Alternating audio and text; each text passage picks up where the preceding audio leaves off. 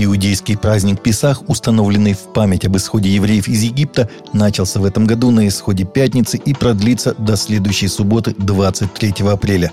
В дни Песаха нам заповедано чувствовать себя так, словно это мы вышли из Египта, а наши мудрецы идут еще дальше и учат, что так человек должен чувствовать себя каждый день, сказал главный раввин России в праздничном обращении к единоверцам – он отметил, что когда человек откладывает какие-то нужные действия на потом, это значит, что на него давят какие-то внешние или внутренние силы, которые не дают ему поступить, как он хотел и как поступить необходимо. Это и есть признак несвободы, считает Равин. Во всех католических церквях в субботу вечером начинается небесная литургия. Обычно все происходит следующим образом. Вместо благодатного огня католики разжигают большой костер во дворе храмов в ночь субботы на воскресенье, поджигают от него пасхальную свечу, именуемую пасхалом.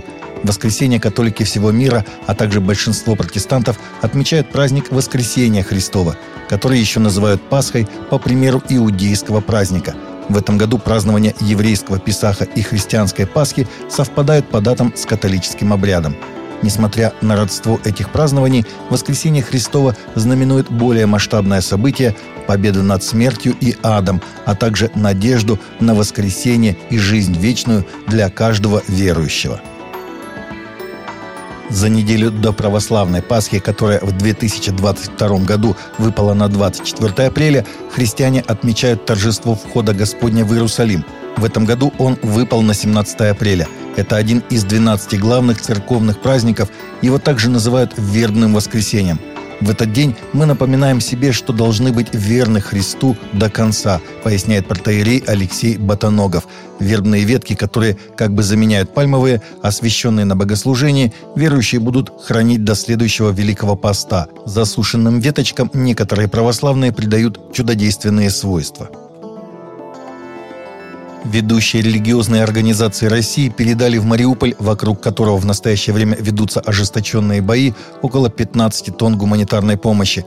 Гуманитарный груз был собран под эгидой межрелигиозной рабочей группы по защите прав верующих от дискриминации и ксенофобии. В каждую коробку входит более 10 килограмм самых необходимых продуктов – масло, крупы, макароны, печенье, конфеты, мясные и рыбные консервы хорошего качества – Кроме того, направляются средства детской и взрослой гигиены. Нигде в мире мы такого примера не увидим, когда совершенно разные религии, разные религиозные общины так вот объединяются, чтобы оказывать помощь тем, кто в ней нуждается, считают представители рабочей группы. Беспорядки вспыхнули в пятницу утром на Храмовой горе в Иерусалиме после того, как группа зачинщиков начала бросать камни в еврейских верующих у стены плача и в силы безопасности Израиля, сообщает Джерусалем Пост. Согласно информации Красного Креста, ранения получили 150 человек, среди них трое израильских полицейских. Более 300 участников беспорядков задержаны. В настоящее время израильские силы безопасности контролируют обстановку на Храмовой горе. Сами беспорядки и столкновения продолжались на протяжении примерно 6 часов с раннего утра. Они начались во время молитвы по случаю второй по счету пятницы священного для мусульман месяца Рамадан. Около 12 тысяч мусульман собрались на эту молитву на Храмовой горе. Среди них затесалось около 100 агрессивно настроенных протестующих. Газета сообщает, что некоторые из них принесли с собой флаги Хамас и палестинской автономии. Евангелист Франклин Грэм призвал верующих по всему миру целенаправленно молиться за мир в Украине в течение десяти следующих дней – я призываю христиан и церкви присоединиться ко мне в течение 10 дней целенаправленной молитвы за мир в Украине со Страстной Пятницы 15 апреля и до Православной Пасхи в воскресенье 24 апреля. Я прошу церковь по всему миру молиться за народ Украины и молиться о том, чтобы Бог работал в сердцах лидеров и вмешался, чтобы положить конец борьбе. Я написал президентам обеих стран с просьбой о прекращении огня, начиная со Страстной недели, говорит евангелист.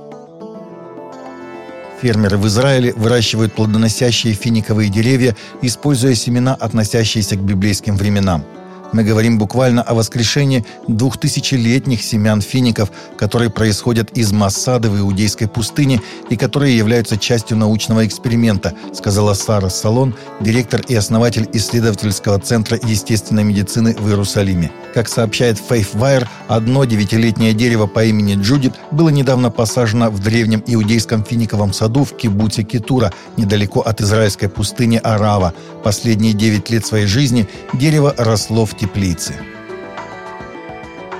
Таковы наши новости на сегодня. Новости взяты из открытых источников. Всегда молитесь о полученной информации и молитесь о мире для всех и каждого.